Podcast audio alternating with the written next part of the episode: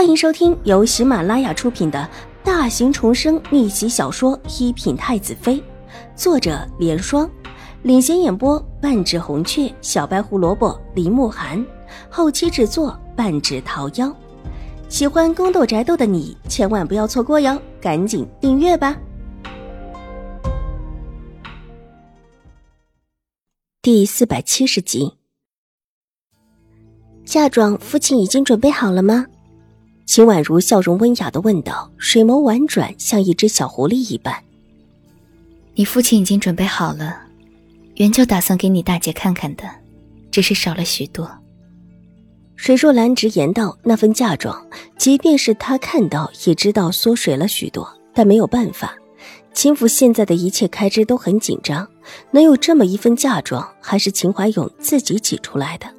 老夫人也在里面添了好多私房。”但即便如此，和之前的还是没有半点可比性。把狄夫人的铺子也补偿给大姐吗？秦婉如已经明白水若兰的意思。嫁妆太少，自然要贴补一些，但府里也没有多了，连老夫人都拿出了私房。玉茹是姐姐唯一的女儿，拿出嫁妆贴补她，原是应当的。你都不计较，难不成姐姐还会计较不成？母亲能够这么想是最好的，秦婉如笑着道：“这原本就是她的想法，还想要暗示水若兰，这会儿倒是用不着自己暗示了。狄氏的铺子有问题，永康伯府贪没了他嫁妆铺子里的钱，这会儿再送进永康伯府去，就算是让他们自作自受，吃个哑巴亏。而别人都心知肚明，能吃下这个哑巴亏，秦玉茹可不行。”唇角微微一勾，水眸之中多了几分幽深。他倒是很乐意看到水若兰自己想出这样的法子来。水若兰如果还是那么的柔弱，又岂会护得住自己的孩子？没有手段，最后只会沦落在永康伯府和狄氏的联手之中，就如同上一世一样。那批想要先垫上的银两怎么办呢？想了想，秦婉如提醒水若兰道。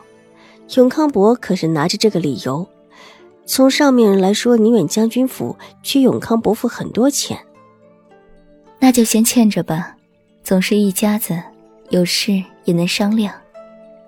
水若兰道：“自打看到自己前夫一家子之后，他就越发的清楚了，他和狄氏之间是不可能共存的。既如此，他也不是一味的有受打击不还手的。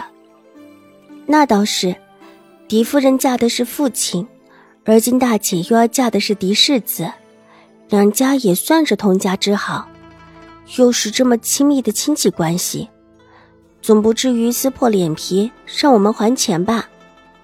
秦婉如笑得越发的高兴了，和水若兰对望了一眼，都看到了对方眼中的意思，欠钱可以，但是还钱没有。况且这种东西以后都是秦玉茹的，还会跟着秦玉茹一起送进永康伯府。不管之前的铺子被永康伯府败落到什么程度，以后都归他们管。即便这里面有什么猫腻，也是秦玉茹的事情，和秦府没有关系。这事情既然已经商议定了，水若兰和秦婉如又细细的说了一些关于秦玉茹嫁妆的事情。这种往事里都是老夫人和水若兰讨论的，但这会水若兰也没有瞒着秦婉如，一点点的向秦婉如细说了一遍。无形之中，水若兰早已经把秦婉如当成了主心骨，觉得这事儿不跟秦婉如说一遍，她心里不放心。秦婉如一边听着，一边帮水若兰添了几件她没有注意到的事情。水若兰连连点头。说话间，一个丫鬟忽然匆匆跑来，在廊下回禀道：“夫人，永康伯夫人求见。”永康伯夫人要见我。水若兰愣了一下，放下手中的单子，满脸惊讶的问：“永康伯夫人每次见的都是狄氏，或者是老夫人，从来不会单独的求见水若兰。”“对，就是夫人您。”水若兰的目光转向了秦婉如，不安的柳眉皱了起来。他来找我干什么？可能是心虚吧。秦婉如微微一笑，意有所指。心虚。水若兰一时没听懂，柳眉越发的蹙了起来。宫里不是发生了那王小姐陷害我的事情吗？那位王小姐只要不是得了失心疯，就不会暗算一个才见面的人，除非他跟我之间有恩怨。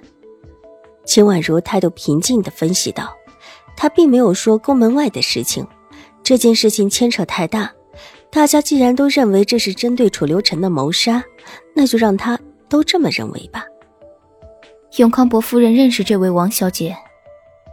水若兰的脸上露出几分恼意。如果说有谁想害秦婉如，有谁跟秦婉如有恩怨，除了狄氏，就是永康伯府，应当是认识的吧？听闻永康伯夫人和新国公夫人私交不错呢，自然是认识新国公的侄女王小姐的。秦婉如故意的带偏了话题。原来如此，怪不得那位王小姐一见面就害你。原来是因为永康伯夫人。水若兰果然被带偏了方向，想了想，便怒声道：“那现在怎么办？母亲先见见他再说吧。”秦婉如微微一笑，站起来：“如果有礼物，不妨收下吧。”请永康伯夫人过来一见。水若兰觉得也是这个理，坐下身子，稍稍的坐正了。丫鬟应声下去。秦婉如对玉洁低语了几句，玉洁点点头，也退下了。秦婉如又叮嘱了水若兰几点需要注意之后，自己转进了宽大的屏风后面，躲了起来。他也要看看永康伯夫人要说什么。宫门口的事情跟永康伯府少不了关系。永康伯夫人进来的时候态度特别的和善，不知道的还以为水若兰才是永康伯府嫁进秦府的姑奶奶。Hello，大家好，本书是粉丝福利，也就是全免费的慢更版。那性子比较急的小可爱呢，可以搜索“一品太子妃”，还有一个 VIP 畅听版，是会员免费收听的版本，更新会比较快一些。本集播讲完毕，下集更精彩，千万不要错过哟。